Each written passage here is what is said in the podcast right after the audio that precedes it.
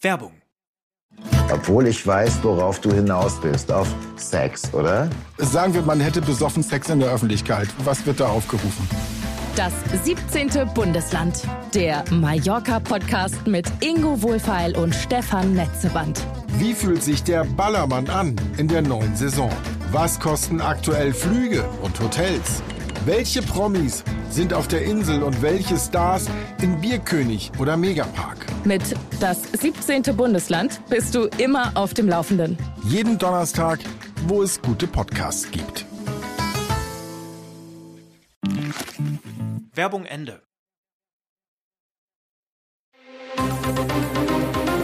Das Bild News Update. Es ist Samstag, der 17. Dezember und das sind die Bild Topmeldungen. Gasspeicher leeren sich täglich schneller, so heizt sich Deutschland durch die Biberkälte. Bild enthüllt die Dschungelkandidaten 2023, das ist die neue Kakerlaken-Clique. Köln-Trainer kritisiert deutsche Fans. Gasspeicher leeren sich täglich schneller, so heizt sich Deutschland durch die Biberkälte. Die Temperaturen liegen derzeit rund 2,7 Grad Celsius unter denen der Vorjahre. Vereinzelt wurden sogar bis zu minus 17 Grad gemessen. Die Folge? Deutschland dreht die Heizungen auf. Seit Beginn der Woche wird jeden Tag mehr als ein Prozent des nationalen Gasvorrats verheizt. Der Speicherstand sank gestern erstmals seit Ende September auf rund 91 Prozent.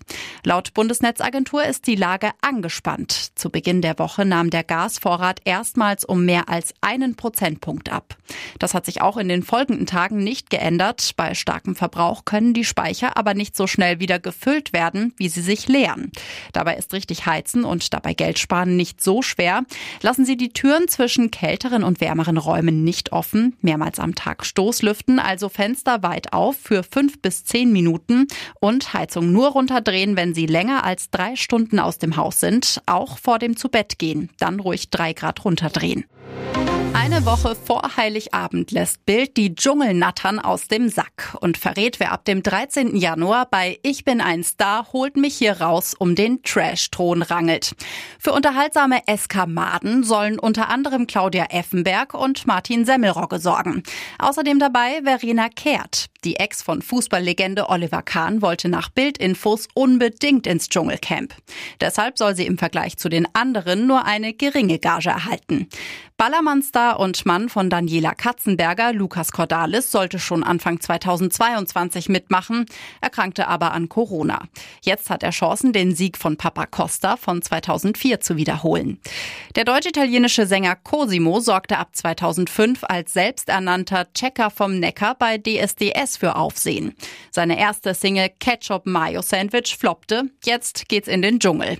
Dort trifft er auch auf Tessa Bergmeier, Jana Palaske, Papis Loveday, Markus Mörl, Cecilia Azoro, Jolina Mennen und Luigi Gigi Biroffio.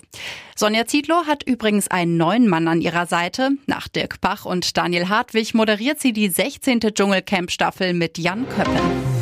Riesenaquarium in Berlin geplatzt. Polizei dachte zunächst an einen Anschlag.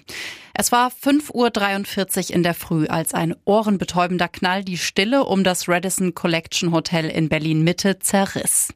Den Gästen, die schlaftrunken aus ihrem Zimmer wankten, bot sich ein apokalyptischer Anblick. Im Lichthof des Hotels, wo gerade noch sechs Stockwerke hoch das größte Aquarium der Welt gestanden hatte, schossen Trümmer, Scherben und eine Million Liter Salzwasser in die Lobby. Eine Flutwelle mit mehr als 1000 Tonnen Gewicht spülte Fische, Inventar und Fassadenteile hinaus auf die zum Glück noch menschenleere Straße bis zum nahen Alexanderplatz. Der automatische Feuermelder schlug Alarm, löste einen Notruf aus. Die Leitstelle rechnete zunächst mit einem Terroranschlag, schickte schwer bewaffnete Elitepolizisten und gepanzerte Fahrzeuge los. Als erstes brachten Polizei und Feuerwehr die Hotelgäste in Sicherheit. Mehr als 200 Rettungskräfte rückten an. Zwei Menschen wurden laut Polizei durch Glassplitter leicht verletzt und in Krankenhäuser gebracht. Weihnachtsessen bei Karius und seiner Star-Moderatorin. Beide kommen ganz in schwarz. Partnerlook at its best. Keeper Loris Karius macht eine gute Figur. Zwar noch nicht im Tor seines neuen Clubs Newcastle United, dafür aber bei einem Weihnachtsessen. Das besuchte er gemeinsam mit seiner neuen Freundin, TV-Schönheit Diletta Leotta, komplett in schwarz. Der Ex-Liverpool-Torwart postete auf Instagram Schnappschüsse von sich im eleganten Anzug. Schreibt dazu Christmas Dinner. Doch der Hingucker des Abends ist die Frau an seiner Seite, Diletta Leotta. Die Moderatorin vom italienischen The Zone-Ableger zieht die Blicke in einem schwarzen, figurbetonten Kleid auf sich. Das präsentiert sie ihren 8,6 Millionen Followern ebenfalls auf Instagram, schreibt dazu Xmas Party. Die beiden Turteltauben zeigen sich zwar nicht gemeinsam auf den Fotos, aber die Aufnahmen sind offenbar an derselben Location entstanden. Klartext von Köln-Trainer Steffen Baumgart. Im Interview mit der Kölnischen Rundschau hat er ein bitteres WM-Fazit aus Sicht des DFB gezogen und besonders die Fans kritisiert. Baumgart, ich habe noch nie erlebt, dass ein Land so wenig hinter seiner Nationalmannschaft steht, wie es bei uns der Fall ist. Das ist sehr traurig und macht mich nachdenklich. Die Gründe für Baumgart von den Nationalspielern würde inzwischen zu viel Politik erwartet und von den vielen Experten zu viel schlecht geredet. Ich zumindest habe die Mannschaft nicht so schlecht gesehen, sagt der Trainer. Baumgart zu Bild. Natürlich hat auch der DFB keine gute Figur abgegeben und wir sollten über viele Sachen reden, aber wir sollten sachlich dabei bleiben und nicht einfach draufhauen. Ich hoffe, diese Sachlichkeit kriegen wir mit dem neu geschaffenen Gremium jetzt hin, so Baumgart weiter. Und jetzt weitere wichtige Meldungen des Tages vom Bild Newsdesk. Corona-Politik völlig aus dem Ruder. China wird von Todeswelle überrollt. Derzeit werden in chinesischen Krankenhäusern und Krematorien auffällig viele Leichen gemeldet. Eine Todeswelle erschüttert das Land. Denn wie die Financial Times berichtet, soll die Anzahl der Corona-Toten sprunghaft angestiegen sein. Die Zeitung zitiert einen anonymen Mitarbeiter des staatlichen Krematoriums Dongjiao Funeral Home. Wir haben 150 Leichen eingeäschert, ein Vielfaches von dem, was im letzten Winter üblich war.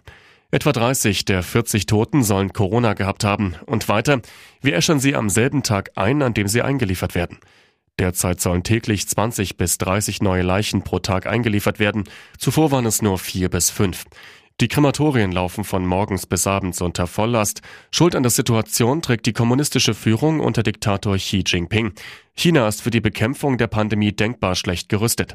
Fiebersenkende Arzneien und Hustensaft sind vielerorts ausverkauft. Vor Krankenhäusern und Apotheken in Peking bilden sich lange Schlangen.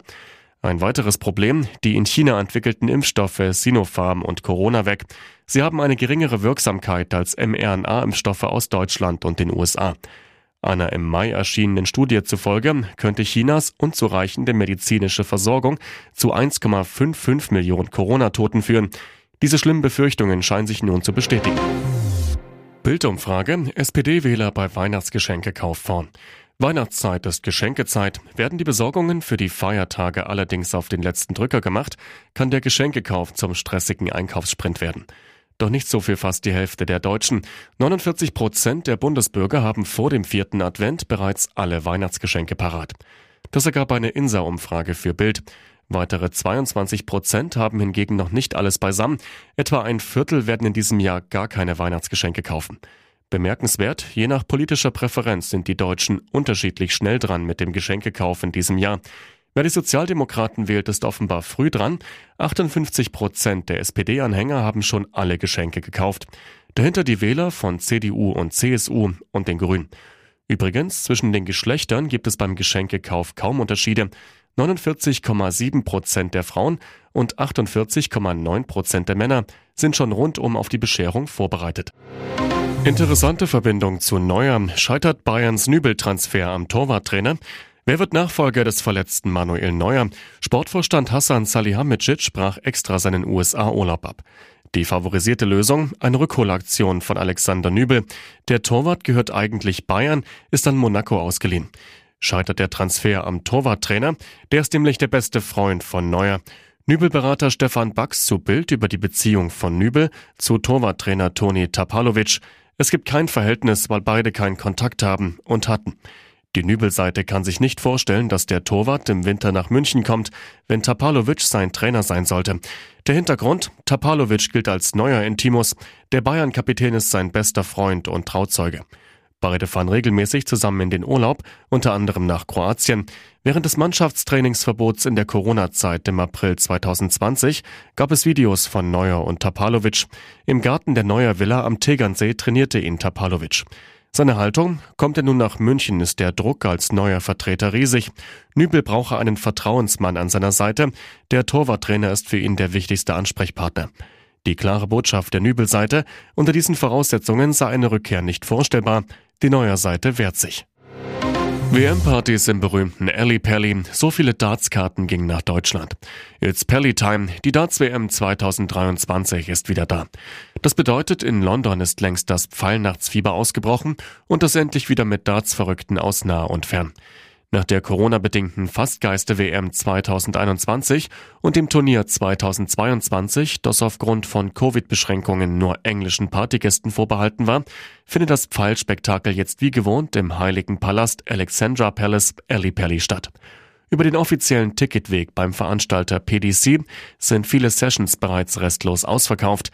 Etwa 3200 Fans passen pro Session rein. Rund 85.000 Karten sind bisher insgesamt verkauft worden. Bild erfuhr, davon sind in diesem Jahr mehr als 10 Prozent nach Deutschland gegangen. Rund 9000 deutsche Zuschauer werden bei den Darts-Partys in London erwartet. Insgesamt ging jede fünfte Karte ins nicht-britische Ausland. Deutschland liebt Darts immer mehr.